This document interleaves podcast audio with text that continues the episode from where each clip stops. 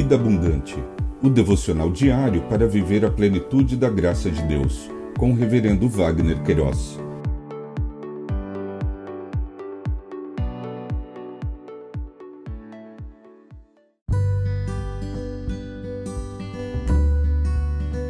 Olá! É um privilégio compartilhar a palavra de Deus. O nosso tema hoje é os relacionamentos dos cristãos não ser juiz para com o próximo. Em Mateus capítulo 7, versos 1 e 2, lemos: Não julguem para que vocês não sejam julgados, pois com o critério com que vocês julgarem, vocês serão julgados, e com a medida com que vocês tiverem medido, vocês também serão medidos.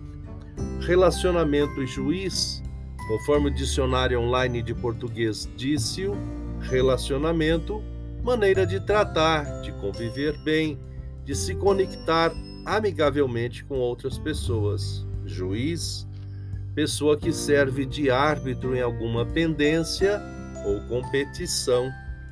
O evangelista Mateus, nesta porção de texto, registrou ensinos proferidos por Jesus em seu Sermão do Monte.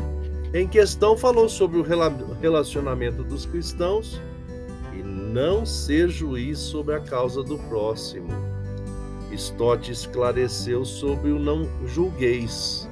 Disse: se então Jesus não estava abolindo os tribunais legais, nem proibindo a crítica, o que quis dizer com não julgueis? Com outras palavras, não censurar o discípulo de Jesus é um crítico no sentido de usar o seu poder de discernimento, mas não um juiz no sentido de censurar. Finalizou: a ordem de não julgar não é uma exigência para que sejamos cegos, mas antes uma exortação a sermos generosos.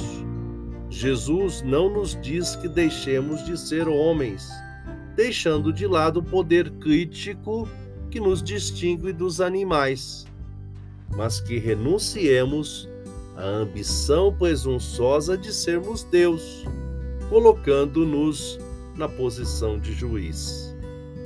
Pensamento para o dia. Obrigado, Jesus, porque a Sua palavra nos conduz ao bom caminho. Deus te abençoe.